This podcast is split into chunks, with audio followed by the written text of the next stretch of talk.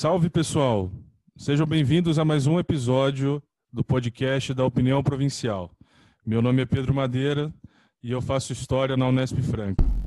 Tudo bem, pessoal? Eu sou o Guilherme Stocco, eu tenho 23 anos, faço engenharia civil na USP, na cidade universitária em São Paulo. É um prazer ter vocês aqui. Oi, gente, eu sou Verônica De Luca, tenho 23 anos e estudo letras na Unifesp Guarulhos. Salve galera que acompanha a Opinião Provincial. Meu nome é Murilo Agostinho, tenho 23 anos e faço Relações Internacionais na Unesp em Franca. Salve pessoal, eu sou Fábio, tenho 23 anos, eu curso Ciências Sociais na Unesp de Araraquara.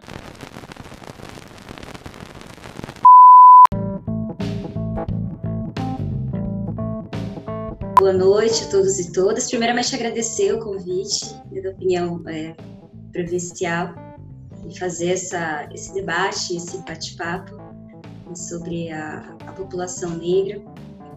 Em nome também do, do movimento negro, estender esse agradecimento. Meu nome é Thaís, eu sou estudante de pedagogia, tenho como primeira formação administração, também uma especialização em recursos humanos. Sou um dos membros fundadores do MNC, Movimento Negro de Catanduva. Bom, legal, gente. É... Então, estamos começando aqui. Vou começar já com a primeira pergunta, Thaís. Uh, quando você se afirmou como negra e soube da condição da população negra no Brasil? Vamos lá. Eu comecei a militar por volta de 2004, 2005. E a partir dessa experiência veio choques de realidade. Primeiro pelo meu acômodo, né, em começar a, a ter um, um olhar mais crítico e mais sensível de como os meus iguais é, viviam, né, todos os seus anseios, o contato com a história também, que acabou sendo muito tardio. E esse acômodo me despertou um incômodo, de que eu não podia estar naquela situação e não colaborar com algo, primeiro para o meu próprio conhecimento e crescimento e busca da identidade enquanto é, pessoa preta e também uma forma de, de colaborar com o movimento que na época eu integrava, que era Pastoral Afro. O meu processo de identidade enquanto mulher negra foi tardio, foi doloroso, justamente porque na infância não era se trabalhado essas questões. Né? É, os espaços em que eu frequentava, os grupos em que eu estava inserida, eu não me reconhecia. Então, eu passei a, a obedecer um condicionamento de padrão né, de uma estética mais eurocêntrica para poder ser aceita, já que eu não me reconhecia dentro desse grupo. Então, questões como alisar o cabelo, é, eu me considerava uma pessoa é, mulata, né, uma mulher mulata, porque as pessoas também não se dirigiam a mim enquanto negra ou, ou preta. Isso para mim era confortável, primeiro porque não trazia tanta dor né? porque você se autodeclarar negro traz um, um, peso muito grande, não só da responsabilidade, mas que também você está preparado para lidar né, com o tratamento e com todas as mazelas que o racismo carrega. E desconstruir isso foi também um, um grande desafio, né? Ter que, ter que lidar com essa desconstrução, com esse crescimento né? de, de dentro para fora. Então, poder assumir a cor da minha pele, poder assumir é, o meu cabelo crespo, cresce para cima, foi um grande desafio, né? Tratá-los com respeito e com orgulho também. Para vocês terem ideia, o uso do cabelo, por exemplo, cabelo natural, eu consegui é, fazer esse resgate e assumi-lo de dois, de dois para três anos. Então é recente. Então hoje poder se, se situar e com orgulho, com propriedade, com empoderamento enquanto mulher preta foi dos últimos anos. É, é, é um processo bem assim extenso e, e é complicado, né? No começo você se você se defrontando, você vem com, com costumes, com, com já com padrão de mentalidade mesmo, né? E desconstruir isso é algo às vezes até doloroso, né? No começo e depois é extremamente gratificante, eu imagino, né? Exato. Vem a desconstrução para depois você começar a se construir se, e se mudar enquanto indivíduo negro, né? Sim, se desconstruir para construir, né? Exato. É, e quando começou o movimento negro em Catanduva, né? Queria saber quais são as pautas do movimento, como ele tem atuado e como que alguém pode fazer parte do movimento negro em Catanduva.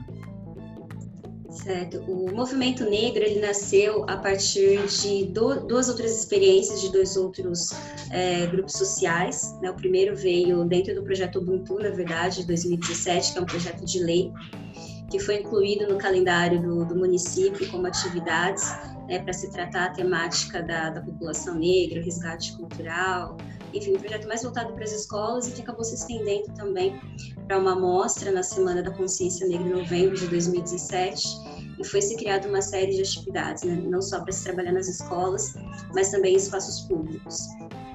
E uma dessas atividades foi uma roda de conversa com Vamos Falar Sobre, que é um outro projeto do, dos alunos de, de, de, perdão, de psicologia lá da Emisfafica. Eles sempre fazem esse debate em, também em espaços públicos abertos, né, com, com, vários temas sociais. E o tema é, foi justamente a, a condição da população negra. E naquele momento houve-se uma grande dificuldade em encontrar pessoas que pudessem falar com legitimidade né, dessa vivência, do, dos aspectos, dos anseios. E ali nós percebemos né, que, de fato, faltava uma representatividade para a população preta catanduvense. E aí, de uma forma é, autônoma, né, as pessoas se, se reuniram, um grupo se reuniu, e em dezembro de 2017 nasce o MNC, que é o Movimento Negro de Catandu.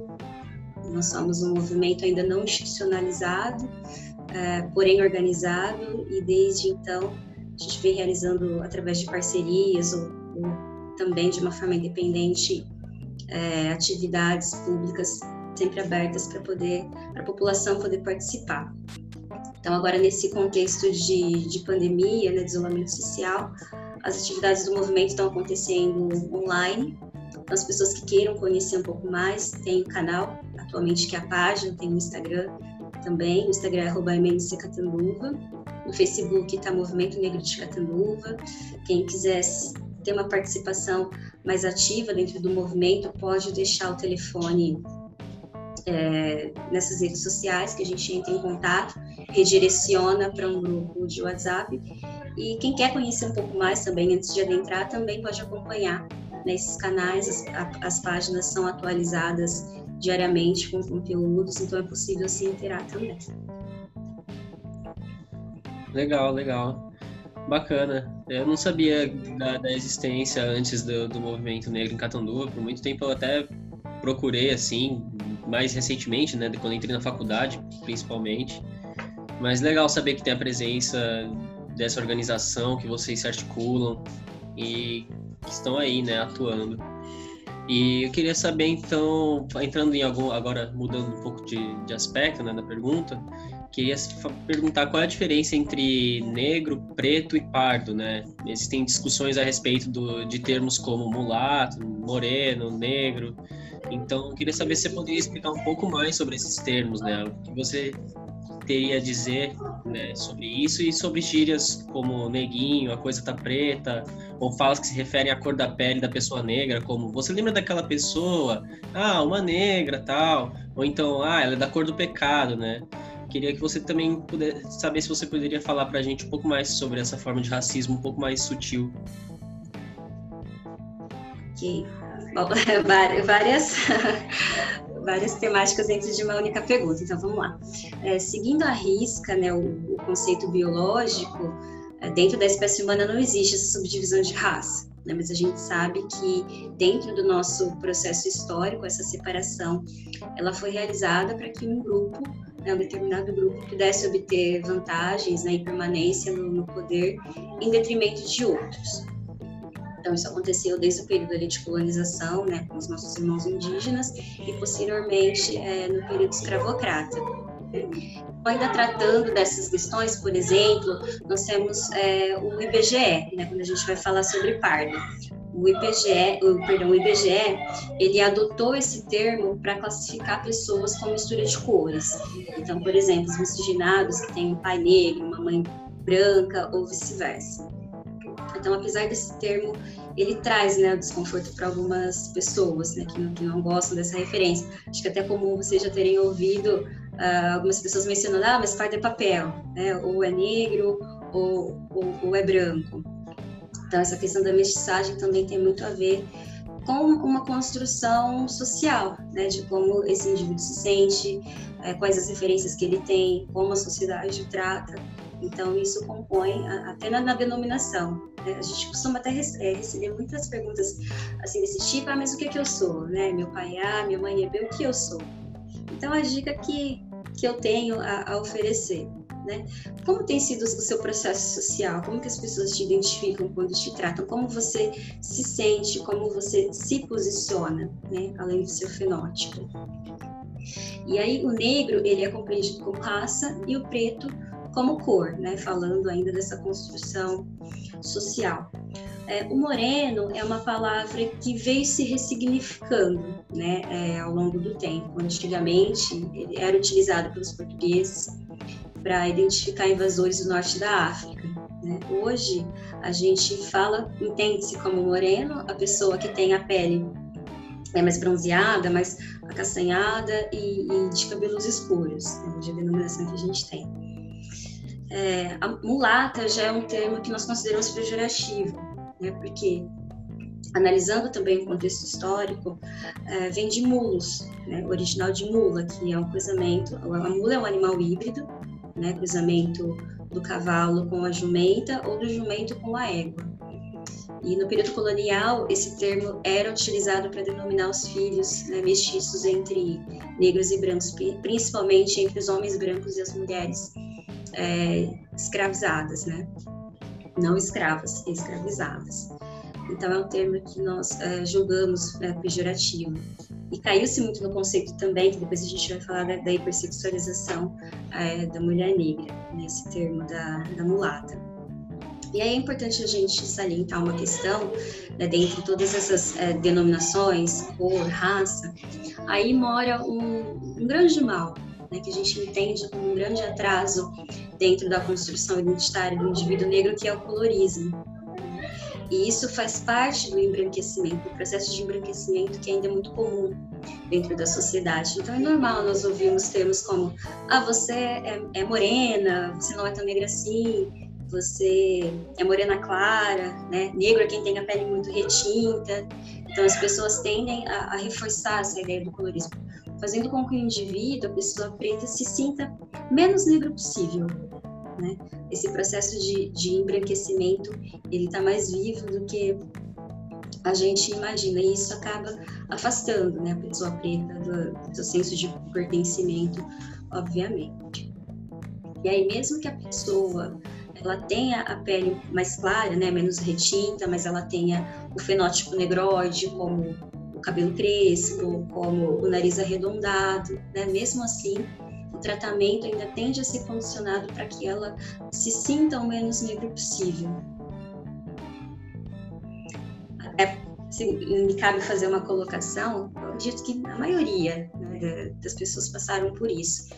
Hoje, talvez essa geração já vem com, com uma educação, já vem com uma, uma construção diferente.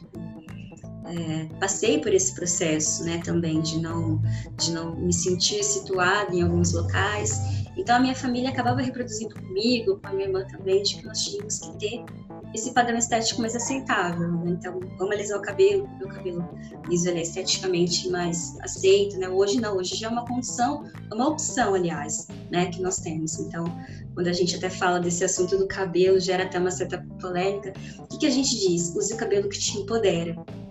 Mas desde pequeno a gente não é estimulado, né, a conhecer o nosso cabelo natural, a cuidar, a amar. Então é até uma forma de fuga, né, o alisamento do cabelo. A gente é, ultrapassa esse processo do, do, racismo, de dor, de não aceitação. Né? Então a forma com que a sociedade nos pressiona para se descaracterizar da nossa origem acontece. Então a gente também tem que ficar é, muito atento a essa forma de, de tratamento. E, então eu, eu friso aqui uma questão que é muito importante também, é a educação antirracista. Né? Muitas famílias não têm o preparo para fazer essa abordagem. Né? A gente já sabe que, o, o, o, educador, o professor, ele já acaba abarcando uma série de questões, mas é, trabalhar uma educação antirracista no espaço educacional é vital, né? Porque crianças que estão, que estão ali se descobrindo, né, suas especificidades, então tem que se trabalhar a diversidade também, né, dentro desse contexto. Então, para a criança que está formando identificação e para as demais também aprenderem que, que a pluralidade ela, ela faz parte da convivência. Eu queria saber se você estuda o movimento feminista e com qual vertente você mais se identifica. Sim, de, de, de uns tempos para cá, né, desde a da criação do, do movimento, a gente sente necessidade de estudar várias temáticas e o feminismo é uma delas eu acabei me aprofundando um pouco mais nas questões do, do movimento feminista negro. Tá. É, só para contextualizar o pessoal é, sobre as vertentes do feminismo, né? É, existem quatro vertentes, é, existem mais, mas as mais conhecidas são o feminismo liberal, é, que tem a ver com a libertação dos corpos, com o meu corpo, minhas regras. É, é um feminismo mais capitalista, vamos dizer. É, aí a gente tem o feminismo interseccional, que é um feminismo que leva em conta as questões de, de raça e as questões de gênero. Temos o feminismo negro, que eu não tenho propriedade nenhuma para falar, mas peço para que se você quiser falar alguma coisa sobre. E temos o feminismo radical, que é um feminismo é, anticapitalista e que tem algumas ideias que infelizmente são são vistas quando o pessoal escuta, né, feminismo radical, acho que remetem aquelas as mulheres, por exemplo, a marcha das vadias, que ai, costuma a mulher que quer sair pelada, que isso, que aquilo, mas a gente tem que lembrar que esse radical vem de raiz e então remete a raiz do problema, que é a sociedade. Muitas vezes o feminismo radical é visto com maus olhos, mas é, é, eu acho muito interessante a proposta. E em relação a isso, eu queria te perguntar se você acha que dividir o feminismo entre vertentes segrega o movimento, o movimento feminista em si. Verônica, eu acredito que não. Né? É, essas vertentes, elas precisam dialogar, né? Quando se tem o diálogo, começa a há uma certa provocação, né, para que se haja uma, uma interação, uma desconstrução de, de, de, certas visões, até mesmo como quando se fala né, no feminismo radical, tende a despertar um certo incômodo. Então, acredito que quando há esse diálogo, há o fortalecimento entre elas falando um pouco do, do feminismo negro, que, que, é a pauta que eu tenho muito mais me aproximado, até mesmo por uma questão né, de identidade, que é um feminismo, que é, é uma pauta, na verdade, que ainda desperta um debate e até uma certa inflexibilidade dentro do próprio é, movimento negro.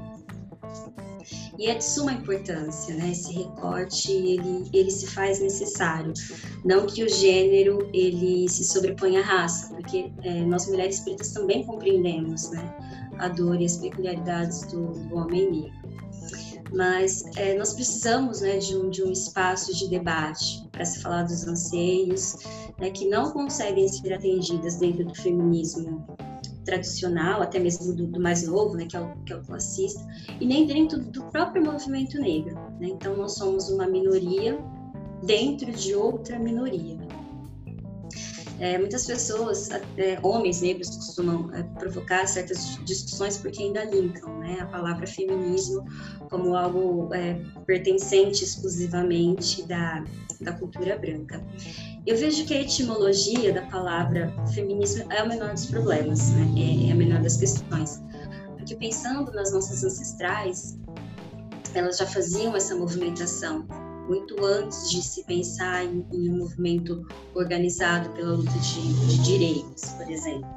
Então, mulheres como a Fortune, é, Luísa Maim, Teresa de Benguela, que foi comemorada no último dia 25 de julho, e quase não se ouve falar dessas mulheres, né? Elas foram revolucionárias, lideranças femininas pretas que lutavam pela, pela subsistência coletiva. Né?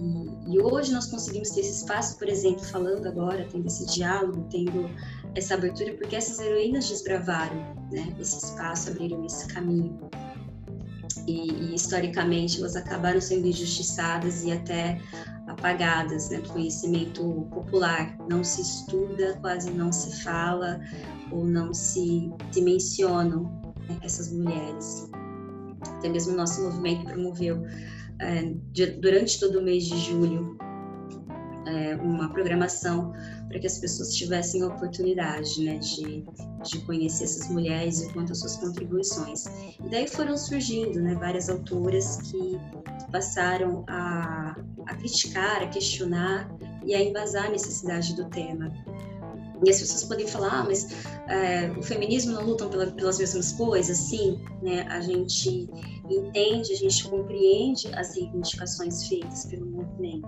São todas legítimas são todas válidas. É, até mesmo a, se não me engano, a Sueli Carneiro, né, ela fala muito sobre isso, sobre a necessidade de enegrecer o feminismo. Né? Por quê? Porque quando a gente olha de uma forma é, mais específica, a gente não consegue né, se encontrar dentro dele. As pautas da mulher negra não conseguem ser atendidas. Quando a gente fala de, de buscas de equidade por direitos né, que são dadas aos homens, vem um questionamento, né? Mas qual que é o perfil do homem? Né, a gente está falando de equidade, mas para que tipo de homem? A gente não está buscando a equidade do homem indígena, a gente não está buscando a equidade do homem trans, a gente não está buscando a equidade do homem negro. Né? Essa equidade, falando né, de gênero para gênero, ela tem um padrão. É do homem branco, hétero, elitizado. E aí, para nós mulheres negras que estamos na base né, da, da pirâmide da cadeia socioeconômica, fica-se uma coisa intangível, né? É uma questão que nos parece é, ainda mais distante. Então, para a gente ocupar esse lugar é muito mais difícil, né? é muito mais fácil para as mulheres brancas ainda conseguirem se aproximar, porque para a gente a questão da, da vulnerabilidade, outras questões e barreiras que nos são impostas, né, e, e coisas muito simples até de, de abrangência do poder público, a gente ainda tem que lidar né, para conseguir chegar né, nessa equidade que é, que é determinada por um, por um devido padrão. Então, a gente tem que ter esse olhar mais expansivo. Né? O feminismo negro, ele vem não pensando somente também na individualidade da, das questões da mulher negra, mas a gente consegue ter um olhar mais expandido e mais inclusivo também, olhando o que e quem está à nossa volta e conseguir fazer essa transformação social de uma forma mais efetiva. É, na questão das vertentes do feminismo, por mais que às vezes soem problemáticas, né? Eu já ouvi, eu também estudo feminismo e já ouvi muitos comentários é, das próprias feministas é, falando que que as vertentes podem segregar o movimento de alguma forma, mas como você falou, eu como uma mulher branca, eu tenho mais privilégios do que você eu não tenho os mesmos privilégios do que um homem. Eu sofro uma opressão da sociedade machista, mas as mulheres negras sofrem uma opressão da sociedade machista e da sociedade racista. Então eu concordo totalmente que o feminismo, as outras vertentes do feminismo não não representam o feminismo negro que tem pautas que vão além, né, do, das outras das pautas é óbvio que são pautas em comum, mas é preciso haver esse recorte. E agora, falando também sobre isso, é, queria falar, queria te perguntar, né? Como assim os corpos das mulheres já são objetificados e sexualizados na nossa sociedade, como eu acabei de falar, que a nossa sociedade é machista e patriarcal, então, a sociedade vê os nossos corpos, os corpos de mulheres, como objeto, né? Nós somos objetificadas e sexualizadas. E quando se trata de mulheres negras, há uma hipersexualização, né? E como a gente já falou de alguns termos como da cor do pecado, mulata, e enfim, termos que é, as pessoas usam para falar de mulheres pretas, é, como queria saber se você pode falar como isso afeta, né, nessa hipersexualização. É, é, essas frases, né, como, como você disse, né, Verônica da cor do pecado, é, mulata, é, além de hipersexualizar, sim, né, reforça e objetifica o corpo da mulher negra e tira também, né, tirar da sua humanidade enquanto indivíduo e nos é colocado esse status de, de objeto sexual de prazer. E isso acaba remetendo a uma condição de extrema violência, né, no qual as mulheres negras escravizadas foram submetidas como estupro colonial, né, um corpo feito para atender desejos e, e, nada além, isso sem contar com reprodutora também de mão de obra escrava. E todos esses estigmas é, vêm né, se, se perpetuando, vêm se eles vêm se ressignificando, talvez como uma forma mais sutil, como se da cor do pecado fosse um, um elogio, né, mas que de fato não é. Então, olhando todo esse contexto, não é à toa que hoje né, a mulher negra ela é o maior percentual de violência doméstica, de violência obstétrica, de feminicídio. Né? E, e, essas condições, quando impostas e internalizadas, né, não só dentro da mulher negra, mas também pelo tratamento social, acaba trazendo para a mulher negra essa dificuldade né, em, em relacionamentos. Há vários relatos, né, quando a gente fala de mulher negra para mulher negra, é, quantas muitas de nós né, tiveram tardiamente seus relacionamentos, né, porque a, a mulher negra é sempre a última, né, ela é sempre a preterida, ela não é a preferida. Então, também esse estigma acaba afetando para um outro tema que é a solidão da mulher negra também. Né? Não basta objetificar o seu corpo, tirar a sua humanidade também. Né? O, poder de, de, escolha ela não tem. Né? Ou ela é escolhida, ou ela não é. Então, é, é uma questão que, que também psicologicamente traz uma, uma série de, né, de de, de danos e de situações que ainda mulheres negras têm que lidar, né, com seus corpos, com, com a sua opção de relacionamento, enfim. Bom, Thaís, é, mudando um pouco de, de assunto agora, é, eu recentemente eu eu estava produzindo algum, alguns conteúdos é, acadêmicos lá para a Unesp em Franca e, e eu, eu fui na Câmara dos, dos Vereadores aqui de Catanduva é, fazer algumas imagens. E a primeira coisa que me chamou a atenção na Câmara aqui de Catanduva é que quando você entra nela, no fundo, né, é, tem a, as fotos, acredito que sejam dos, dos presidentes é, da Câmara das gestões. O que me chamou muita atenção foi, é, é não me surpreendeu, mas me chamou muita atenção porque quando a gente, é, de fato, tem totalmente uma diferença. É, me chamou muita atenção o padrão da, das pessoas, que todos eram homens e brancos, né? E, e então isso me, me, me, acendeu um alerta e, e eu comecei a, pesquisar é, um pouco sobre a composição da Câmara é, e dos cargos públicos de Catanduva e vi que, assim, o número de mulheres, é, se eu não me engano, eu posso estar tá, tá errado, tá? Se, tiveram, é, não tiveram, não chegaram a ter cinco mulheres na história da, da Câmara de Vereadores em Catanduva e, e fazendo uma, uma, última uma olhada no site da própria Câmara, da 13 terceira, 17 gestão, isso significa de 2001 a 2020, é, me corrija se eu estiver errado, tá?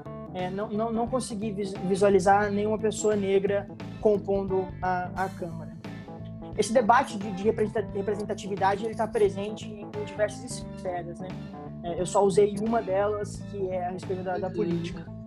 Então, eu queria que você é, falasse um pouco a respeito da importância dessa representatividade das pessoas negras estarem ocupando os locais de liderança, estarem é, posicionadas nos, no, nos debates, para que isso de fato tenha um impacto é, e, e não, não, não se preocupe em limitar apenas o aspecto político. Ok.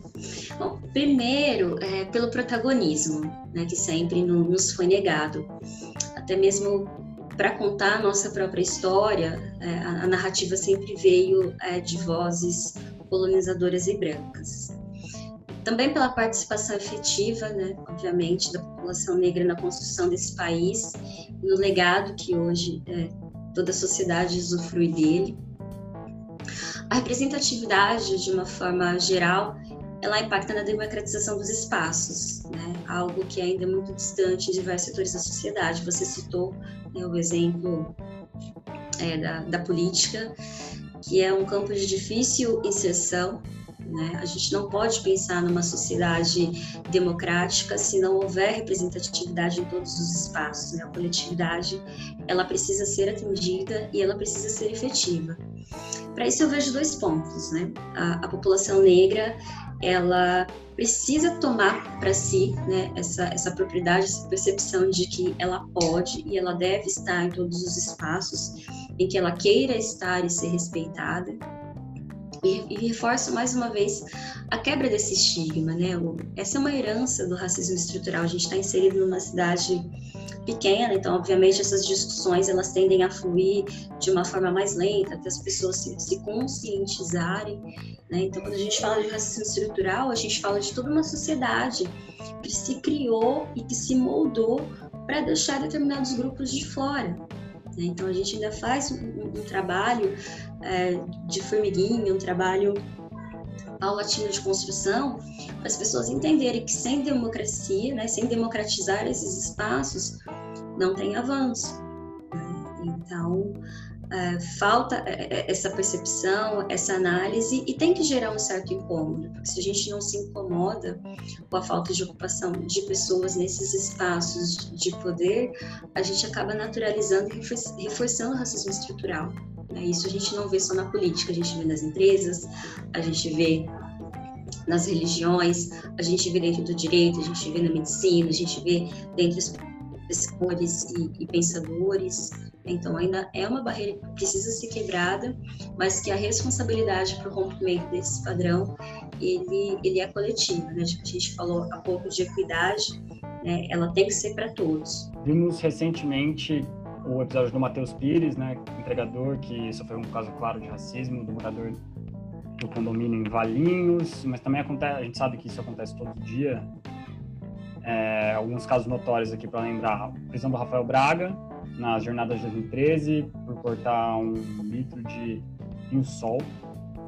É, Marcos Vinícius por uma bala perdida no Rio de Janeiro quando, enquanto usava uniforme escolar. Isso foi em 2018. No passado, 2019, o caso da família que foi alvejada por 80 tiros na favela São João. Alguns, né? A gente sabe que são diversos casos no mundo a respeito do racismo contra a população negra. Por isso, queria que você explicasse é, uma pergunta mais para a nossa audiência. É, o que é o racismo e também o racismo estrutural, como ele se apresenta na realidade? Certo. É, quando a gente fala né, do, do, do, racismo, do racismo estrutural, principalmente do, do, racismo dentro né, da, da nossa sociedade, da nossa perspectiva aqui nacional. Até mesmo já desmistificando uma outra pergunta que não está é, na pauta, mas que acaba sendo contemplada, que as pessoas vão entender também por que é que não existe racismo reverso. Né? Porque o, o racismo está muito ligado à obtenção de poder, né? à perpetuação de, desse poder e também ligado à questão da opressão. Né? Então, a gente sabe que, historicamente, um grupo se apropriou, né, se legitimou da, da, das condições que foram efetivadas, né, até mesmo a igreja teve uma participação, a gente não está fazendo nenhuma oposição a nenhuma religião, mas só para entender que esses fatos são pouco acessados, né, não são contados, não são discutidos. Então, quando, é, nesse período escravocrata, né, que se começou a, a pensar numa forma de se manter é, no poder, a igreja legitima que o negro não tem alma, né? E é, a ciência também vem provando que, que, há uma questão de inferioridade em relação à capacidade, inteligência, enfim. Então foram né, a ciência e a religião se unem para que a escravidão ela fosse legitimada. Né? Se bem que as pessoas também contextualizam outras formas de escravidão. Tá? Só estou fazendo esse parênteses para a gente poder é, deslanchar na, na resposta.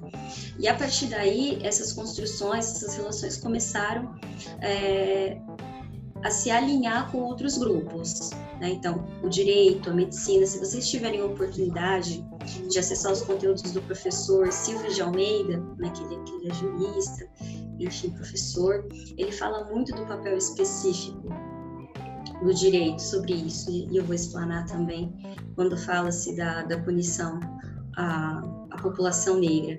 Então, esses grupos, né, eles foram se unindo para que o poder e o controle ficasse, obviamente, dentro desse grupo. Então era impossível que pessoas negras escravizadas, né, indígenas, que essas pessoas pudessem acessar esses grupos. Primeiro porque elas não tinham poder, elas não tinham capital, elas não tinham influência e elas não tinham condições né, de, de ter uma participação dentro desse grupo, obviamente não tinha voz ativa. Então, tudo isso ficou somente nas mãos né, da, da, da burguesia branca, né, da, da, da, ciência, da religião, mais uma vez da medicina, e de, to, de todo esse grupo que se fortaleceu. E daí veio o racismo estrutural. Né? Essas alianças, ele veio se estruturando, se estruturando e acabou se institucionalizando também. Né? Então, quando a gente fala de racismo, a gente fala de obtenção de poder e de opressão. Então, quando as pessoas falam, ah, mas o racismo reverso, o racismo reverso não existe, né? Porque na nossa história, as pessoas brancas nunca foram oprimidas por pessoas negras, né? Pode existir sim preconceito, injúria, mas racismo não. Né? Você, você, dificilmente vai ver um, um, jovem branco tomando um enquadro da polícia, né? ou perdendo um, uma vaga no processo seletivo por causa do cabelo liso da pele clara. Isso não vai acontecer. Então, aprofundando um pouco mais a sua questão sobre esses exemplos, né? É, essas ferramentas elas são sistêmicas, né? E faz parte de todo um projeto de punição a qual a população negra é, foi submetida. Né? Dentro do período escravocrata, pós-libertação pós né, do, dos escravos, foram criadas leis. Né? É, dentro desse processo de embranquecimento também, qual era a concepção da ideia? Depois que esses escravos fossem né, dispensados e jogados à sua própria sorte, era embranquecer a população é, nos próximos, se não me engano, 70 anos. Enfim. E uma forma rápida né, que, que, o Estado achou de tirar as pessoas negras de circulação foi através das leis. Né? Então foram criadas as leis é, de vadiagem e lei de capoeira. Então essa construção ela foi se dando e se moldando justamente em cima do homem negro. Né? Por isso que se criou aquela imagem do homem negro bandido, do homem negro perigoso, do homem negro culpado. Por isso que esses casos sempre têm o mesmo perfil: o homem negro periférico, pobre. Né? E não à toa hoje nós temos 62% da população carcerária é, composta por, por homens negros, né? Um dos mecanismos aí que ainda reverbera do, do racismo estrutural.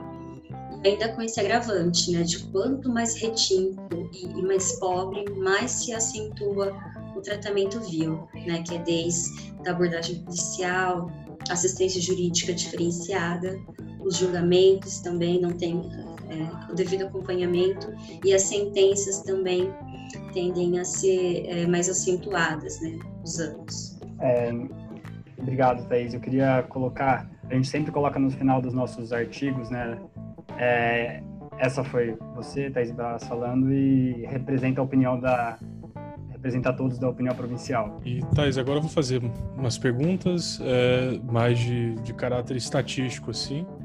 Só que antes disso, só para reforçar, tem muita gente acha que, que racismo é meio que uma conspiração, meio que não tem nem pé nem cabeça, que é uma questão de vitimismo. Infelizmente as pessoas pensam muito disso. A gente teve até uns comentários aí nas nossas páginas, mas a gente vai chegar a isso depois. É, e aqui para começar, a gente tem uma pergunta é, sobre a linha da pobreza da população negra. Né? O Brasil ele, ele, ele apresenta aproximadamente mais da metade da, da população que não é branca, ela é autodeclarada parda ou negra. É, sendo que esse número, há pouco tempo atrás, ele era muito maior, porque o país, é, o Brasil era um país negro, né, com, com, as, com, as, com questões governamentais de pegar a imigração de gente branca, e até nem gente branca, mas é, japoneses que eram muito mal vistos no restante do mundo, eles eram para cá para o Brasil só para embranquecer o Brasil, justamente para tentar esconder, deixar de lado essas questões. Mesmo com essa população ainda muito é, grande, né, muito, muito evidente, uh, só 30, eh, quer dizer, 32% da, da população desses, 50, desses mais 50 se encontram abaixo da linha de pobreza, que recebem menos de 5,5 reais por dia. E 8,8% recebem apenas 1,9 dólares, que tá, hoje, tá, hoje tem bastante coisa, mas são 10 reais né, por dia. É, sendo que a população branca, é, esses números são muito menores.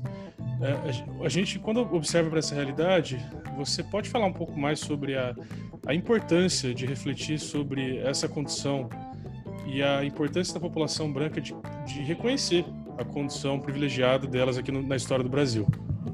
Excelente. Então, nessa questão aí, a gente faz duas análises. Né? Primeiro, da situação é, socioeconômica da, da, população negra e dos privilégios né, da população não negra, branca. É, então, a condição da população negra que se encontra hoje, ela é uma herança né, de séculos de exclusão, de exploração e de opressão. Então, além da situação da pobreza, há questões que, que acabam reforçando né, esse cenário, como a violência, a baixa escolaridade, empregabilidade, os acessos aos serviços públicos de qualidade, como saneamento básico, transporte, a saúde. A pandemia veio, né, escancarando essas mazelas e o quanto a comunidade negra periférica e, e, trabalhadora foi diretamente afetada com isso, né? Os grupos com menos acesso a, a, questões simples, como uma higienização, né, água encanada para fazer asepsia, e isso refletiu nos números, né, os mais infectados, até justamente por suas condições de trabalho, que não se permitiam ficar em casa, e os que mais morrem também, né, infectados com, com esse vírus, com o vírus, desculpa. Então, é claro que existem pessoas brancas também que estão nessa mesma condição é, de, de pobreza, com um percentual menor, sim, né? mas a, a, vulnerabilidade desses grupos, né, entre brancos e negros, a vulnerabilidade da população negra, ela é diferente, né, nesse tocante, aí é ficam perceptíveis, né, os privilégios, como eu acabei de citar os acessos acima. Ah, se vocês conseguirem acessar os dados do IPE, que falam muito sobre a, essa condição, a, o Instituto GL10 também traz, traz muitas pesquisas em relação a isso, até mesmo o atendimento médico tem um, uma condição de tratamento diferente, né? O tempo entre uma consulta e outra, né? O fato da violência, a gente talvez não sente tanto esse impacto, porque nós estamos numa, numa cidade do, do interior, mas a violência, ela reflete muito também na condição do, do acesso e, e da vulnerabilidade. Então, quando se reconhece né, esses fatores, é possível repensar como que a gente pode se organizar enquanto sociedade para se ter uma maior democracia de, de oportunidades. Né? Então, reconhecer os privilégios, entender que a oportunidade também ela tem que ser estendida para todos. E ainda em relação a essa questão das oportunidades, é, entrar um pouco entrar um pouquinho mais na, na relação dos empregos é, dentro da, da, população negra. É, segundo os dados do, do IBGE, somente 29,9% dos cargos gerenciais são ocupados pela população negra. É, e todo o restante são ocupados por, por brancos. E a, a, ainda mais dentro disso, ainda mais ramificado, porque ainda temos é, em relação à questão da, das mulheres e dos homens nessa, nessa subdivisão aí. É, você poderia entrar um pouco mais em detalhes sobre esse desafio da população negra da, no mercado de trabalho? Na verdade, o percentual de negros em cargos gerenciais, ele, é, ele é bem reduzido, ele é bem menor, né? não chega a, a 7%. Então, o racismo institucional, ele traz ainda muitos desafios né, e muitas barreiras. Então, mesmo que ainda existam leis né, para impedir qualquer tipo de, de discriminação no ambiente de trabalho, o próprio Estatuto da Igualdade Racial, a própria Constituição Federal também legitima muito essa questão, ainda se tem um número muito pequeno né, de pessoas negras que ocupam cargos de gestão em grandes companhias. Então, se a gente fizer um, um teste rápido agora, pedir para alguém aqui é, citar qual é o, no, o nome né, de uma mulher ou de um homem negro que é CEO de uma grande companhia. Vem em mente alguém? Né, então, é, é, esses referenciais né, são muito pequenos, né? então é, a gente precisa olhar para essa questão. E quando se fala da mulher negra ocupando é, esses espaços, o percentual ele é ainda menor. Então, mesmo com a mesma formação técnica, nós ainda não conseguimos avançar também no meio profissional. Né? É, parece que o recado que, que o ambiente corporativo nos dá é que, olha, você não pode representar a minha empresa, você não pode ser o rosto que tem o cartão de visitas da minha empresa. Né? Enfim. Então, como é que a gente lida com essa questão? Eu vejo que primeiro fazendo uma cobrança, né? cobrando, fiscalizando é, essas empresas para que elas tenham uma cultura organizacional e dentro dessa cultura organizacional uma política de valores que tenha que abranger diversidade, né? qualificar os seus gestores, qualificar os seus colaboradores, porque isso começa no processo seletivo. Para mim, que venho de área de recursos humanos, eu fico muito brava quando eu ainda vejo, e é recente, né? eu acompanho grupos de, de emprego, porque sempre fazendo uma rede de colaboração para enviar vagas para alguém que vai se recolocar no mercado, é muito comum de ver é, empresas locais pedindo currículo com foto. Né? Isso, isso é contra a lei, isso é uma forma de, de discriminação né, que muita gente também não sabe se resguarda desse direito. Então, é, prepara essa preparação das empresas tem que começar lá no processo seletivo. Né? Esses candidatos, eles precisam ser avaliados pela sua competência técnica, pela sua competência profissional, não pela cor da sua, pela cor da sua pele, pelo seu cabelo, pela orientação sexual, pela forma física, né? E que haja também ações de permanência dentro dessa empresa, né? Essa cultura, ela precisa ser permanente né? porque não basta só adentrar na empresa, tem que ter ascensão. Né? E pensar em, em ascensão profissional para que se chegue né, a um cargo de alta gestão, mais uma vez falando né, de democratizar esses espaços de poder gerar mais representatividade. E Thais, só mais um comentário aqui ainda, ainda puxando esse ponto de vista histórico e cultural. É, a gente tem o termo apropriação cultural, né, que está tá em pauta é, entre aí as correntes mais, mais progressistas da sociedade e tal. E ele é muitas vezes criticado, né, por, pela oposição tal, é, por ser algo exagerado ou inexistente e tal. E provavelmente essa, repu essa repulsa aí a essa discussão talvez venha realmente da, da ignorância do, do, da, da história da cultura negra no Brasil que, como você comentou lá, que era ativamente perseguida pela né, questões religiosas lá. É, como, como mulher negra, né, todo esse histórico de, né, de, de roubo e, ou é, de esconder a cultura de vocês, eu gostaria que você comentasse um pouquinho sobre a importância de uma discussão dessas, né, para essas pautas. Pedro, tem uma questão curiosa. Até quando a gente faz dentro do próprio movimento algumas oficinas culturais, a gente sempre traz, por exemplo, turbante. É, é muito comum, por exemplo, as mulheres negras utilizarem as tranças e sempre vem essa discussão da apropriação cultural, se é ou se não é. Né? Quando a gente fala do. Eu vou dar um exemplo né, do, do turbante. O turbante não é uma indumentária exclusivamente da cultura africana. Ela é utilizada em todo o Oriente, não se sabe exatamente a época em que surgiu, com que povos surgiram, mas dentro, né, o, o povo africano tem um respeito muito grande por essa indumentária porque traz uma série de significados. A mesma coisa com a trança, né? A trança para nós, ela é um elemento de resistência, até mesmo no passado, as escravas, né, as escravizadas, quando os grupos iriam fugir, né, trançavam o cabelo das meninas com sementes, por exemplo, né, para que se quando chegasse em um local seguro, ali no quilombo, pudesse haver plantação. Então, tem toda uma história né, que é construída por trás desses elementos. Eu estou pegando aqui duas situações. Então, há sempre muita polêmica quando, por exemplo, uma mulher branca usa uma trança, quando um homem branco usa um dread, então causa-se toda essa movimentação. Né? Nada é proibido. Né? É, a questão é o respeito à origem.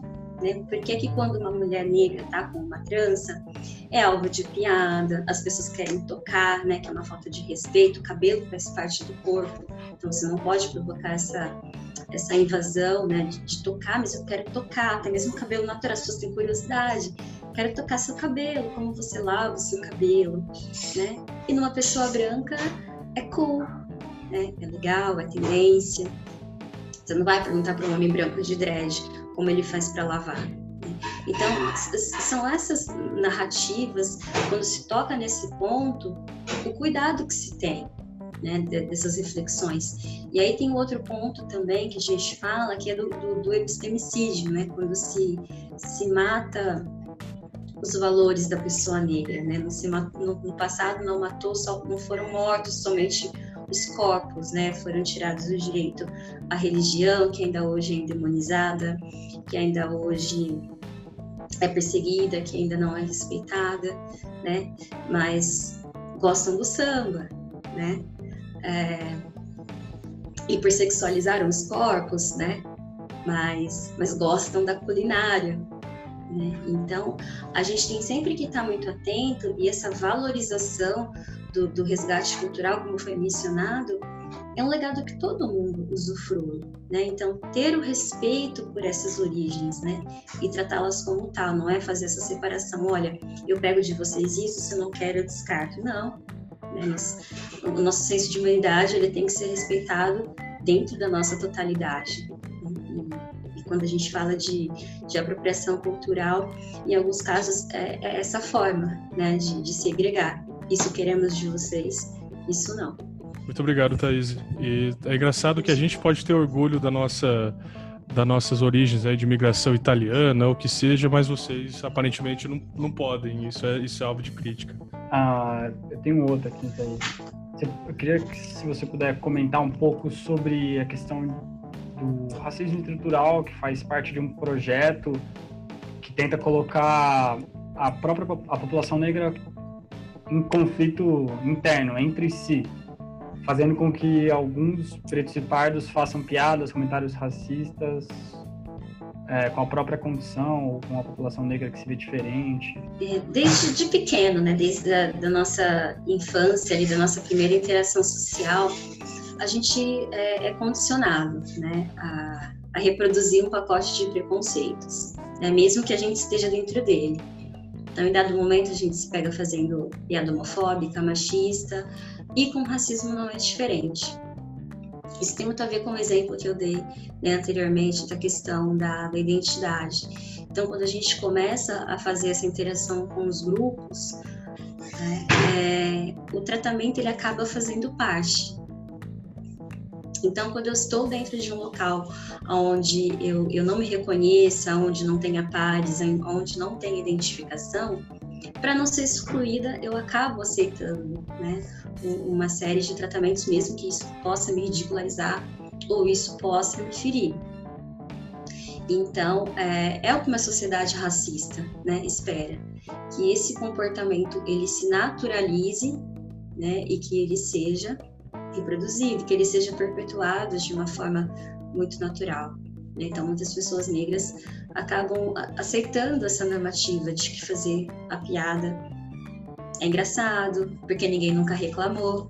Né? Quando gente, esses tempos atrás eu estava assistindo é, num programa que faz reprises, é, os programas de humor né, dos anos 90, né, estou entregando a idade, é, dos anos 90, comecinho de 2000, mesmo na época dos Trapalhões, é, como, como que essas piadas eram agressivas, né, pejorativas, racistas, né, misóginas, machistas, enfim. Né? E as pessoas, é, hoje se fala muito, né, mas na época ninguém reclamava, né, hoje tudo é mimimi, não, sempre feriu, né, e, e dá gatilhos até hoje. Né, mas as pessoas não tinham oportunidade de falar sobre isso. Né? Então, é algo, como eu disse, né, a sociedade racista espera que nós próprios negros continuamos é, dentro desse, desse sistema, né, e que a gente não tem a estrutura e nem alcance né, para atingir qualquer vertente. E aí mora um grande perigo, né, que é a gente absorver essa verdade que nos é imposta e não conseguir emancipar né, o pensamento, não conseguir progredir para a luta, para o empoderamento, pela identidade. Então, romper com esse estigma dentro dos nossos, ele é vital. Perfeito, obrigado, Thaís. É, Thaís, é, achei, só fazendo um comentário, achei é, interessante essa questão que o Pedro e você colocou, colocaram a respeito da apropriação cultural. Né? É, eu sou branco e eu não consigo é, relatar nem perto da, das inúmeras violências que, que, que vocês sofrem. Mas uma coisa que me chama a atenção é que, é que além é, da, da exclusão, do projeto de excluir, de separar as pessoas, as pessoas negras, não só pela cor de pele, há também todo um projeto de segregar, de excluir tudo que é envolvido com isso. Né? Tudo que é envolvido com a cultura é, é negra.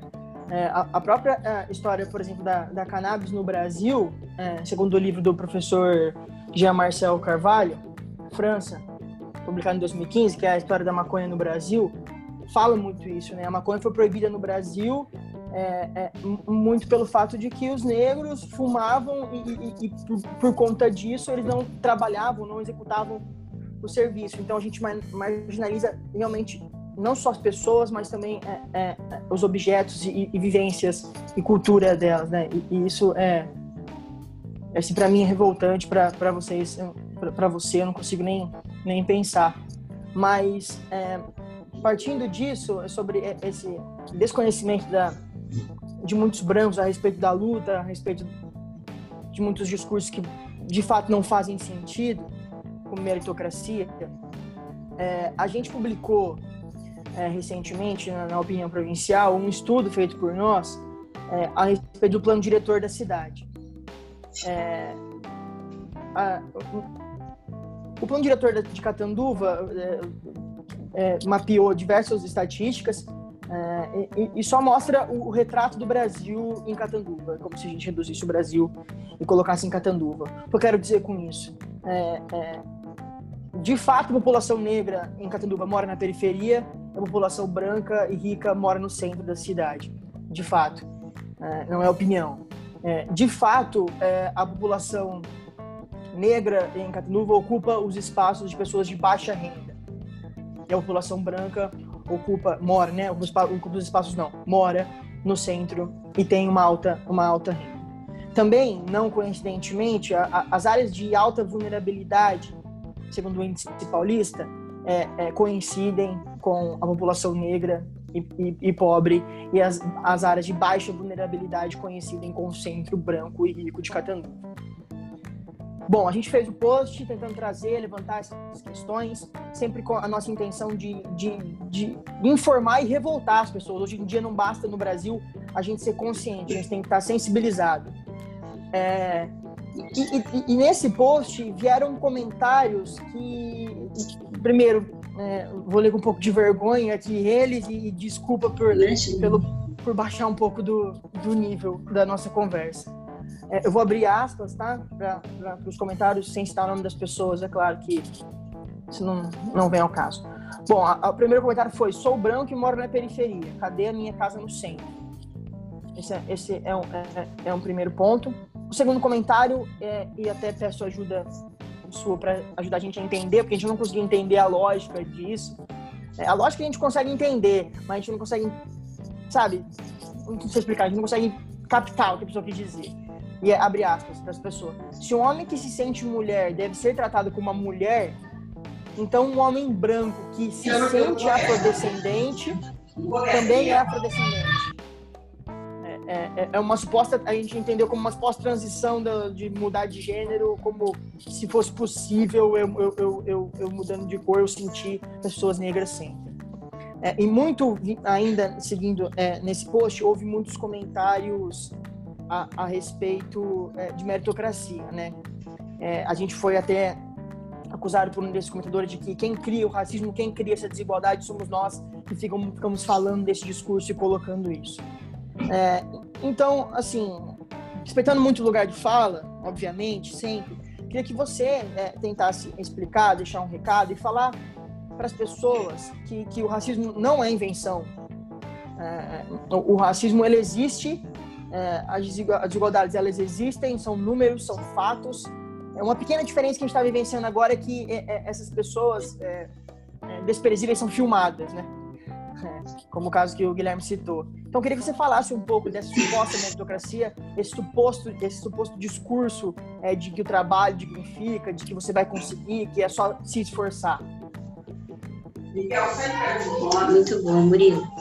Primeiro porque a gente está é, envolvido, a gente vivencia a experiência de, de um atual governo, né? E, e consequentemente, é, as pessoas se sentem legitimadas a fazerem o que querem. Eu, eu, até brinco que desde 2018 a gente abriu a caixa de Pandora e está tendo que lidar com, com, várias questões, que é um fato. Né? Então, o, o, o racismo ele é negado. Né? A gente está dentro de uma sociedade negacionista. Olha, o racismo é coisa da sua cabeça. Né? E, e, ao mesmo tempo que a gente é colocado nesse, nesse cubículo né, de que o, o racismo ele é invenção, mas tanto que não faz nexo porque o racismo não foi criado pelos pretos, né? Mas mesmo assim ainda nos cabe uma grande responsabilidade, ainda tem que contextualizar, promover o conhecimento, promover a discussão, para se desfazer séculos né, de, de, de, de um genocídio e de todo esse abismo social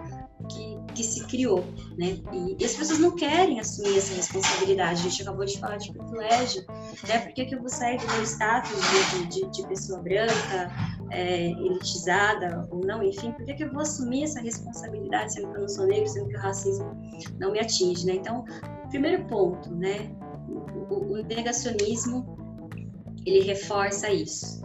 Né? Foi o que eu disse no começo. As pessoas precisam começar a se incomodar. Né? Esses dados eles são naturalizados. Né? E de fato, quem, quem, quem detém esses privilégios não quer esses espaços sendo ocupados, né? não querem seus filhos é, tendo que disputar vaga no mercado de trabalho né? com, com jovens pretos periféricos é uma realidade, né? Então a gente não está falando só de racismo, a gente também está falando de um recorte social, né? O, rapaz que falou que quer uma casa dele é, no centro porque ele, ele, ele mora na periferia, ok, amigo, você tem esse direito, né? Mas também tem que se compreender de que a gente está dentro de um sistema legitimado pelo Estado que criou sistematicamente barreiras, né? Para que não pudéssemos avançar. E a gente vê isso. Né? Se você vai no restaurante, você não vai ver metade das pessoas que estão ali consumindo serem negras. Elas não estão estacionando o teu carro, elas não estão te servindo, elas não estão na cozinha preparando a tua refeição.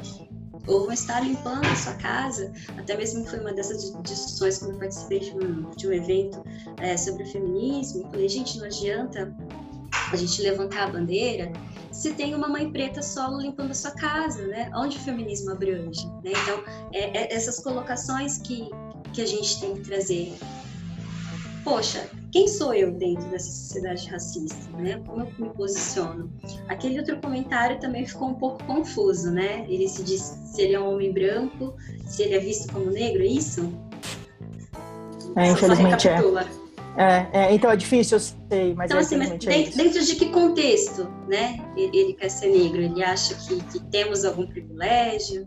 É, enfim, dentro de que contexto querer ser negro? Né? Porque ser negro no país, no Brasil, né? Num país como o nosso, é um desafio tremendo, né? De, de subsistência.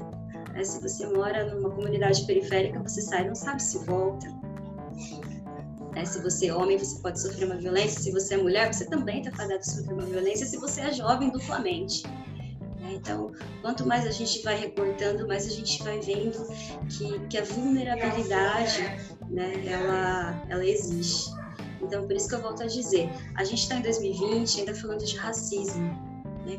Como a necessidade de avanço ainda é enorme, né? Nós temos é, outros, outros grupos né, de outros países aqui, né, que tem associação, que tem a Casa de País A, a Associação de País B, a gente ainda está lutando para se institucionalizar, mas a gente ainda acaba falando de racismo, a gente ainda acaba falando de exclusão, a gente ainda acaba falando né, de violência, e as pessoas ainda tendem né, a tirar to, to, todo esse histórico de luta e enquadrar na, na meritocracia, né? Porque se fosse isso, é, se, se, determinado grupo, né, como nós fizemos a análise agora do percentual de pessoas negras que chegaram no cargo de gestão, se só esses 7% chegaram, o que aconteceu com os outros 93%? Será que eles são poucos forçados? O problema está neles? Né? Ou o problema está numa sociedade, num, num, Estado que sistematicamente nos exclui?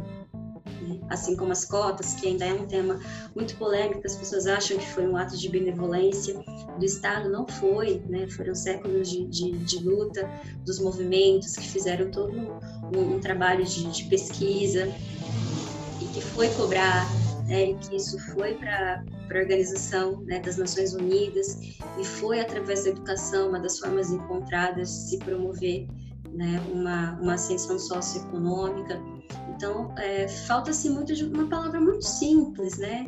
Que é empatia, né? Talvez vocês não vão compreender as dores que eu passo, as dores que um homem negro, mas há-se a compreensão da necessidade de discussão, né? Por que esse espaço ele precisa ser democratizado? O que, que eu ganho com a democracia? O que, que eu ganho com a sua participação? Como eu posso, posso me colocar né, à, à disposição dessas questões? Então, hoje as informações, elas chegam a todo tempo. Eu sempre faço uma, uma, uma brincadeira assim, com o pessoal que, que participa dessas, dessas atividades, quando a gente é, obtém o conhecimento, junto dele vem essa responsabilidade. O que, você vai fazer né, com, com esse conhecimento? Sim, é, eu, meu ponto de vista é que é, a pandemia, tudo isso que a gente está vivendo agora, né, é, aparentemente é problemática a ideia de progresso, né, de, de, ter uma linha de, de, que devemos caminhar. Mas o, o futuro, é, é ele, ele veio assim, muito rápido, foi muito acelerado. E, e, e eu estou vendo é, cada vez mais, é, muito vinculado também a essa semana que a gente viveu, que foi ponto de vista assim, para o Brasil para se esquecer né, devido aos acontecimentos. É, assim como o futuro veio na questão da gente tá trabalhando de casa, a gente, né, quem tem a condição de estar trabalhando de casa, que não é a realidade de todo mundo, mas a questão de tecnologia e vários outros pontos que seriam do futuro, também veio essa questão da pós-verdade, né, de cada um inventa uma verdade, tipo o cara que inventou que, ah, se eu me sinto negro, então eu sou negro, sabe? Isso, isso é uma coisa que ele cria é, assim como é, o Bolsonaro é, declarou que o país foi um dos melhores na conduta de contra o coronavírus, sabe? É, e, e, e, sobre a questão que você falou, é, é, muito importante quando a gente escuta um relato real, né, no meu ponto de vista, tá? É, isso, isso realmente muda muito comigo. Quando eu passei na, na faculdade, eu fui morar em Franca, eu dividia é, quarto com o Casé, e, e, e, ele, como, como homem negro, me, me trouxe algum, alguns pontos que, assim, eu nunca ia pensar. Assim, sinceramente, é, não, é, não é nem por uma questão de maldade, mas é por uma questão de que não tá no meu dia, sabe? Não, não tá no meu olhar. É, coisas que você falou para mim, quadro da polícia. Eu nunca tomei um quadro da polícia. Voltando da faculdade à noite, saio 10 e meia, a, a Unesp em Franca, que é em um bairro periférico, eu nunca tomei um quadro, nunca. E, e ele já relatou diversos, sabe? É, é natural. É, era estranho quando ele quando ele vinha e, e alguma coisa estranha não acontecia. É, então, é, é, é, é, se você puder, se você se sentir confortável, queria que depois, no fim da entrevista, se você puder contar uma história de racismo, algo que você vivenciou de fato, para que essas pessoas vejam de que não é uma invenção, de que de fato a gente está vivendo isso, eu, eu, eu, agradeceria. Era só esse meu, meu comentário. Obrigado pela resposta. É, fica até assim complexo escolher uma elencar, né, uma uma situação. Eu tive o privilégio, né, de poder concluir o ensino médio sem ter que estudar, perdão, sem ter que trabalhar. E a partir disso, eu tive condições, meus pais puderam prover alguns cursos para que eu pudesse ingressar né, no mercado de trabalho logo após é, a formação do ensino médio. Então, eu consegui sempre ter é, cargos administrativos, né? Então, é, sempre trabalhando em bons locais, enfim. Então, é, eu, meu primeiro emprego foi numa uma loja é, de padrão AB aqui na cidade, então trabalhava no, escritório, na parte financeira. Então, todas as vezes que as pessoas brancas, ricas, chegavam naquele local, me pediam um café. E eu falava, não, eu não sou a moça do café, eu posso te servir com muito prazer porque eu sou colaboradora da empresa, mas eu trabalho no financeiro, a moça do café é outra. Então, diversas vezes, né, atravessavam a loja vinham na minha mesa para me pedir café, ou porque a criança derrubou água no chão para que eu fosse é, limpar. Há cerca de três anos atrás eu fui trocar meu carro. É, eu era a única cliente negra naquele espaço, né? Então, enfim, passei duas horas para ser atendida, né? Eu e meu pai dentro da, da, da concessionária e falei, olha, vamos embora, né? A gente não vai ser atendido. E ele se posicionou, falou, ninguém vai atender a gente porque a gente é negro, vocês acham que a gente não tem condições de adquirir um carro, enfim. E aí foi todo aquele auê dentro da, da agência, tentando se retratar. Então, é, esse condicionamento de padrão acontece muito a todo tempo, né? Eu ainda trabalho em cargo de gestão, então é comum às vezes as pessoas chegarem, ah, mas eu quero falar com a pessoa responsável pelo local, né? Ou pede para chamar a pessoa responsável. Então, esse condicionamento de padrão é muito explícito, ele é muito é, normal, né? Ele é muito romantizado ainda, ah, mas não, isso é normal, né? É, e aí as pessoas também me colocam muito nessa caixa. É, tipo, olha, mas se você é, chegou em determinado ponto, gente, mas que ponto para vocês eu cheguei? Né? E, e eu detesto servir de, de régua para a meritocracia, meritocracia dos meus irmãos, né? Porque isso é, tira deles a, a, a condição de, de, luta que eles têm também. É, mesmo sendo uma mulher negra, eu ainda tive certos privilégios, né? De, de, de, ter os meus pais casados, de não ter que trabalhar durante a adolescência, né? De não ter sido é, uma gravidez precoce, mãe solo, enfim, uma série de situações que dentro do contexto da realidade dos meus iguais é muito é, diferente. E as pessoas utilizam ainda esse exemplo como uma régua para que outros é, irmãos possam conseguir. Ah, mas se você conseguiu, eles também. Né? E, está tudo errado, porque não é assim. O sistema ele é montado para me tirar, né? Porque eu vejo os olhares incômodos de alguns lugares em que eu vou, né, às vezes a pessoa, você está no local para adquirir alguma coisa, a pessoa acha que você está trabalhando, né? Que você está ali para limpar, para servir o café, que também está tudo bem, né? Trabalho digno. Mas como eu disse, o condicionamento de padrão é, tende a colocar a nossa figura preta somente em subserviência. Né? Você não pode consumir o que eu consumo, né? não gostaria que você estivesse onde eu estou, né? apenas me servindo é, o que lhe basta. Perfeito, Thaís. Obrigado pela, pela resposta. É, Thaís, eu vou agora falar um pouco a respeito da, da questão do, da morte do George Floyd né, nos Estados Unidos e a comoção que gerou o movimento do Black Lives Matter, Vidas Negras Importam, e, e, como isso também ele tomou uma proporção muito grande com manifestações de diversas personalidades, né, instituições e levaram a propostas de mudanças estruturais que, que estão em curso ali no, nos Estados Unidos. Por exemplo, mesmo a polícia lá da, da cidade onde ocorreu a morte do George Floyd, que ela se dissolveu e está passando por um processo de, de mudança para que não aconteçam mais esse tipo de caso. E a gente sabe que aqui no Brasil a gente tem uma das polícias mais violentas contra os pretos, contra a população preta, né? É uma das polícias mais racistas do mundo.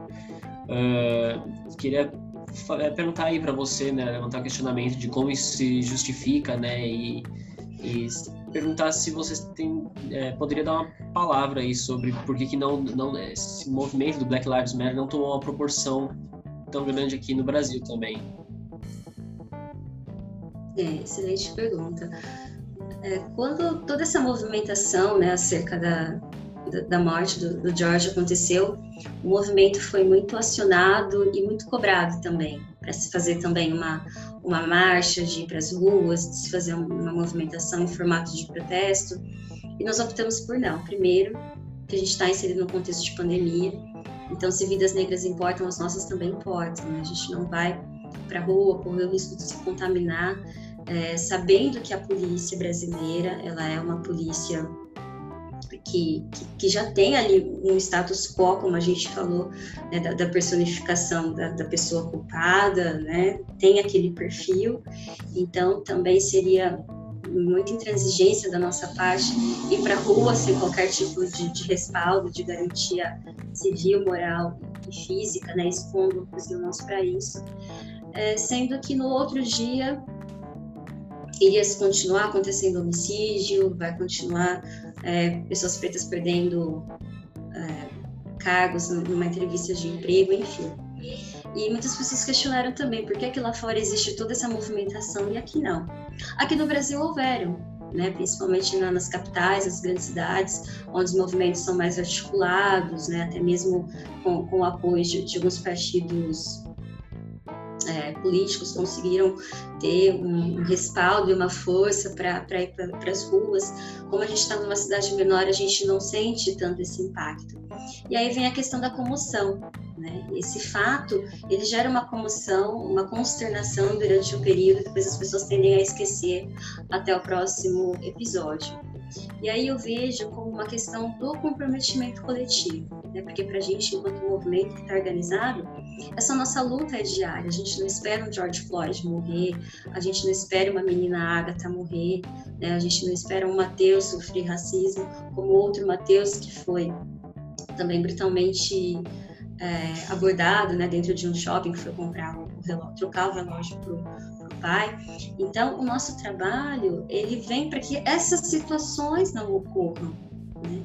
Então, faz parte também, essa comoção não, não tem que acontecer, essa movimentação somente em episódios como esse. Né? Como a gente falou há pouco, é uma responsabilidade coletiva, né? Enquanto minoria, dificilmente a gente vai conseguir mudar todo esse cenário, fazer uma pressão para o Estado para que políticas públicas sejam criadas, para que uh, a forma com que a, a polícia reveja as suas abordagens, né? essa, essa desconstrução, como foi falado lá atrás, né? do, do, do perfil do bandido, enfim. Então, as pessoas precisam se comprometer a fazer né, essa construção. Não é que o movimento ele não acontece. O movimento está acontecendo todo o tempo, está acontecendo todos os dias. O que a gente não quer é uma notoriedade somente quando uma tragédia acontece. Né?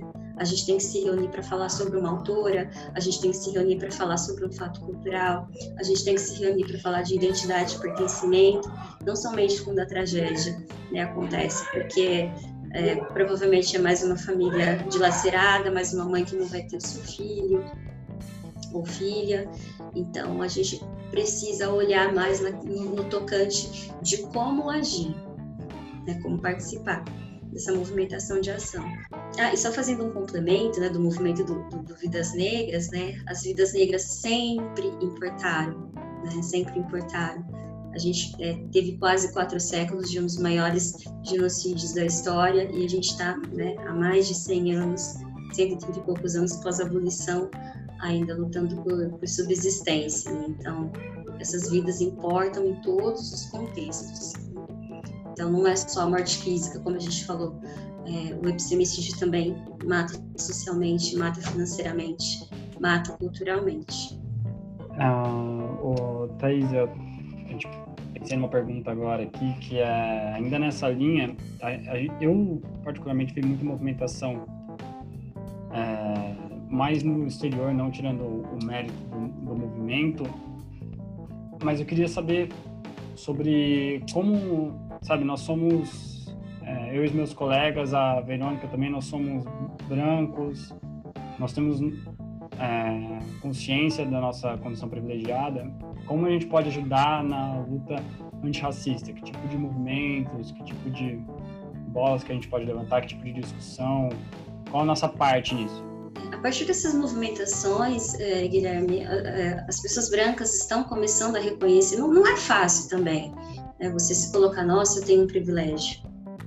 Também acredito que não é uma situação fácil, né? Vocês, eh, vocês acabam se sentindo até um pouco desconfortáveis. Mas é um processo, né? Não é culpa de vocês, não é culpa nossa. Né? A gente tem que pensar em como fazer essa desconstrução daqui para frente. Então, o, reconhecimento né, do, do privilégio, o posicionamento, né, o, o, colocar da sua voz, que tende a ser mais ouvida, mais respeitada e tende a não ser tão cerceada quanto a nossa.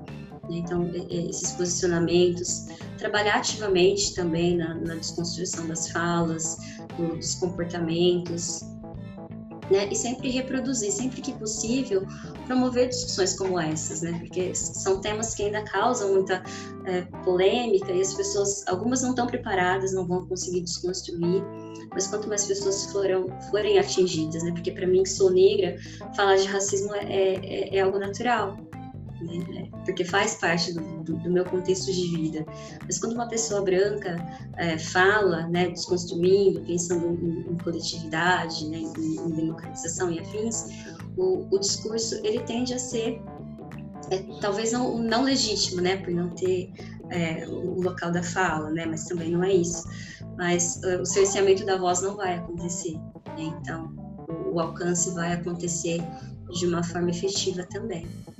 Então, eu creio que esse seja né, um, dos caminhos para se somar com a luta.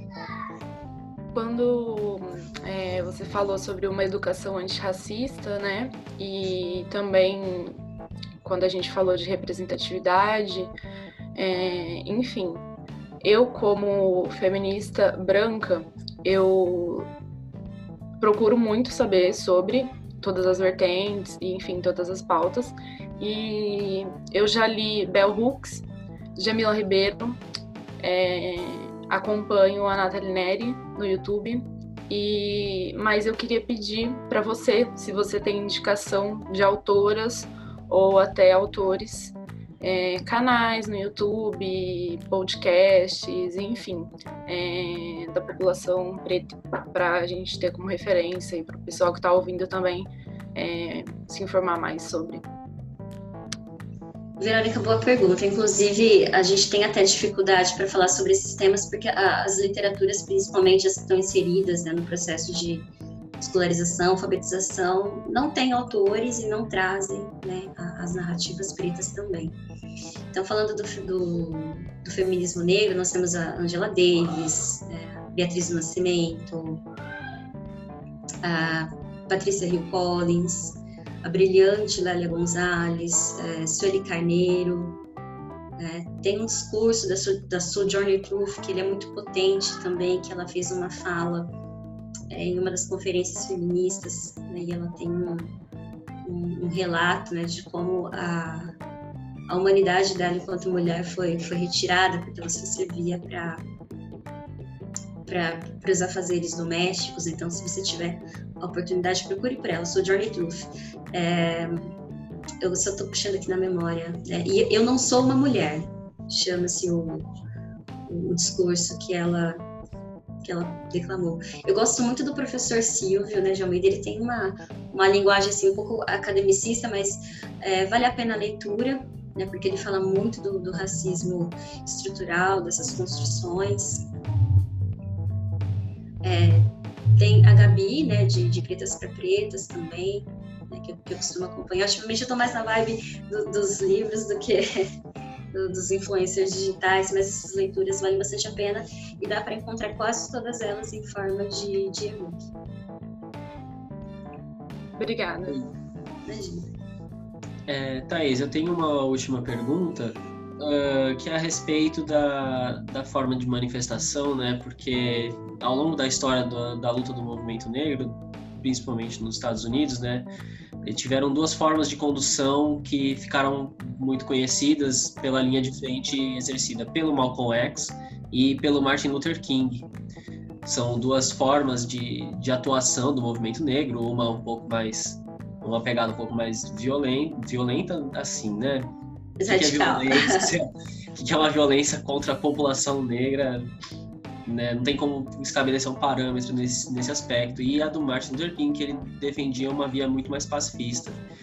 E várias vezes, quando eu vou escrever a respeito da, da questão dos negros, dos pretos, dos pardos, eu sempre uso muito como motivação e que eu acho muito belo a reflexão do Franz Fanon, que ele fala a respeito da psicopatologia do negro e ele diz que nós não devemos colocar é, uma inversão da hierarquização do branco e do preto, não devemos usar o, ódio como, como, digamos assim, é, propulsão, como combustível para nossa movimentação. Muito pelo contrário, nós devemos usar o amor, né? E eu queria que você comentasse um pouco mais assim a respeito dessas formas de atuação, né? O que você acha delas? Uh, o que a gente pode tirar de reflexão de cada uma dessas formas de atuação? Boa pergunta, Fábio. É, falar de, de, de, militância negra, né, dos perfis, é óbvio que essas duas lideranças trouxeram grandes inspirações, até mesmo dentro do nosso próprio movimento. Nós temos é, militantes que se identificam muito mais com a linha do mal, com essa linha mais né, radical, de, de vão para cima, de que não tem diálogo, de que né, o poder do povo preto a qualquer custo, enfim. E a gente já tem o, o Martin Luther King, que já é mais pacifista, que ele é a favor do diálogo, né, da compreensão é, através da fala, das interações. Eu acho que as duas são válidas, né? Elas duas se, se complementam, porque a visão do Malcolm ela traz muito essa ânsia do vamos fazer, a gente não pode ficar acomodado, nós temos que fazer algo, né? né? Temos que ter motivação para lutar pelos nossos interesses, né? E ao mesmo tempo vem o Luther King de que por onde vamos começar? É, é, por mais que haja toda essa potência, mas a gente precisa ter um discurso de diálogo. Como você disse, a gente não está buscando uma supremacia, a gente está buscando igualdade de direitos, de oportunidades e tratamento. Então, é, tem que se levar muito em consideração também o processo histórico, né, que nós tivemos, que foi diferente da movimentação é, racial, com a segregação nos Estados Unidos. Aqui a nossa segregação ela sempre existiu, né, mas de uma forma menos velada, hoje explícita. Então, essas formas de, de olhar e de atuação, elas impactam diretamente também né, do como a nossa construção histórica se deu. Né? E por hoje a gente está, né, falo novamente, em, um governo que flerta né, com, com fascismo, negacionista, eu acho que uma reação muito calorosa não nos traz grandes vantagens, né? justamente porque a gente tem todo um sistema armado para nos tirar de circulação a, a todo tempo.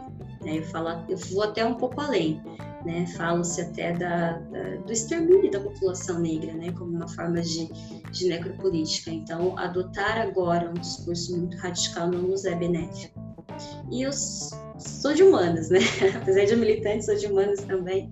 Então, sou muito a favor do, do diálogo. A gente não consegue construir pontes só jogando pedras. A gente precisa colocar uma pedra por vez. Muito obrigado aí pela, pela sua contribuição. Achei legal que você falou sobre esse conceito da necropolítica, muito necessário agora, né? Resgatar o BMB.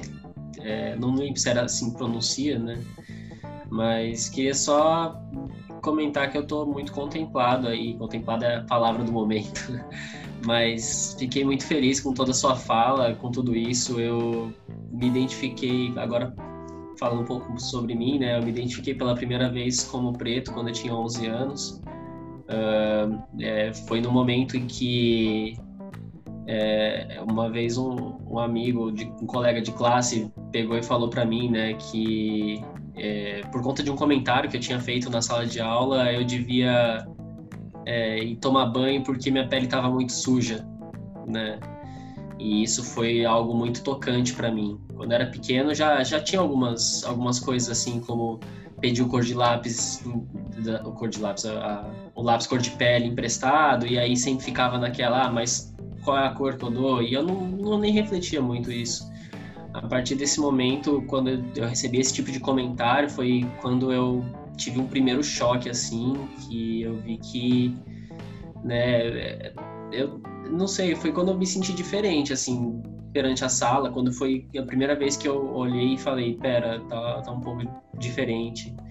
Aí eu comecei aí um pouco atrás de outras referências, foi quando eu conheci Racionais, foi quando eu conheci Sabotagem, foi quando eu conversei com a minha mãe e descobri que eu era descendente, afrodescendente, que tinha todas essas coisas. E desde lá é, é, todo um processo assim de, de observar o mundo, observar a mim, observar coisas que eu faço no cotidiano, como você mesmo falou no, no começo, né? A questão do cabelo, eu não tenho a, a, o cabelo, né? Muitos traços assim ainda de afrodescendentes, mas outros eu também tenho, então é muito complicado às vezes e eu sempre me coloquei, sempre fiquei muito perdido porque uns me chamavam de moreno, mas aí para a população preta eu, não, eu era branco demais e para a população branca eu era não era branco de branco o suficiente para estar tá ali, então fiquei por muito tempo muito perdido nessa nessa linha, tipo, ah, eu sou preto, mas o, eu não sou preto o suficiente, eu sou branco, mas não sou branco o suficiente. Então, essas, essas falas que você, que você fez me ajudaram bastante, assim, em vários aspectos, porque tinham coisas que estavam ainda meio meio perdidas e que me deram norte. E espero poder estar tá, tá compondo parte desse movimento aí em Catanduva quando eu for, né? E poder estar tá ajudando aí, contribuindo não sei como ainda, mas está contribuindo aí com o movimento negro de Catanduva. Muito obrigado por tudo. Imagina, Fábio, eu que agradeço. Vai ser muito bem-vindo. de coração. É, eu agradeço. Bom, agradecer né, a todos vocês pela, pela oportunidade de abertura né, do, do, espaço para se falar sobre. A gente fica muito grato quando tem essa, essa oportunidade, né? Vocês tiveram todo o cuidado, todo o carinho de elaboração né, pela pauta. Durante a semana nós fizemos uma troca muito contributivas. E, é isso, é, é, é, a construção, né? Não tem outra forma a não ser através da educação e conhecimento que a gente vai, vai reverter esse cenário. Talvez não integralmente, mas uma parte dele a gente, a gente vai conseguir. Então, toda a minha gratidão e, e do movimento por, por propor esse espaço para gente. Feliz. É, dentro dessa questão da discussão é, de uma educação antirracista, da gente criar é, projetos para tentar reparar tudo isso, eu pensei, é, eu queria que você, se você quiser, se você puder, fazer um comentário aí sobre o presidente da Fundação Cultural Palmares, que é o Sérgio Camargo, Sérgio. que ele é um negro que ele se auto-intitula um negro da direita, antivitimista e inimigo do politicamente correto. E com algumas coisas que ele fala, tudo ele ele está muito contra a corrente né, da, da militância negra mais tradicional. Eu e sei lá, me parece um pouco estranho, me soa muito estranho. Queria comentário seu em relação a isso, se isso atrapalha, como, como funciona. É, Pedro, acho que a tua pergunta ela acaba amarrando acho que um pouco de tudo que a gente né, comentou dentro de uma, de uma sociedade racista e um governo negacionista. O que eles querem mesmo é que a gente continue cada vez mais preso dentro desse sistema e o Sérgio Camargo vem para provar isso. É uma pessoa preta com uma mente de, de colonizador que não é, reconhece a luta dos seus iguais e ainda os oprime. Né? Para a gente, além de triste, ele é vergonhoso. Né? E, e ver pessoas. A gente nem está falando de questão de, de, escolher um lado, né? mas é, dentro de, de, toda essa construção social, dentro de todo o contexto histórico, ver uma pessoa é, preta né, ocupando um cargo dentro desse governo contra os seus, né, não, não é nem duvidoso, é abominável. Né, e está fazendo toda uma, uma corrente para se retroagir todos o, os aspectos de conquista que nós tivemos né, até hoje, foi que até foi, foi mencionado. Provavelmente esse homem, como vários outros, né, ele veio a público por ocupar né, um, um cargo que infelizmente não é para ele, porque a, Fundação Zumbi foi, foi um grande ganho para a comunidade preta. Né? Ele foi criado, ele foi condicionado né, a isso. Para ele é muito mais fácil né, negar quem ele é e oprimir os seus iguais do que lutar por. É muito triste, mas dentro do governo que a gente está, infelizmente, não, não é uma surpresa. O que nós ficamos temerosos é, é de se perder, né? Conquistas que, que a, a duras penas foram, foram conquistadas. Né? E espero que esse exemplo não, não se reverbere para outras pessoas, né? porque não é isso que, o que a gente espera. Obrigado, Thaís. Ele, infelizmente, é só mais um monstro da caixa de Pandora mesmo.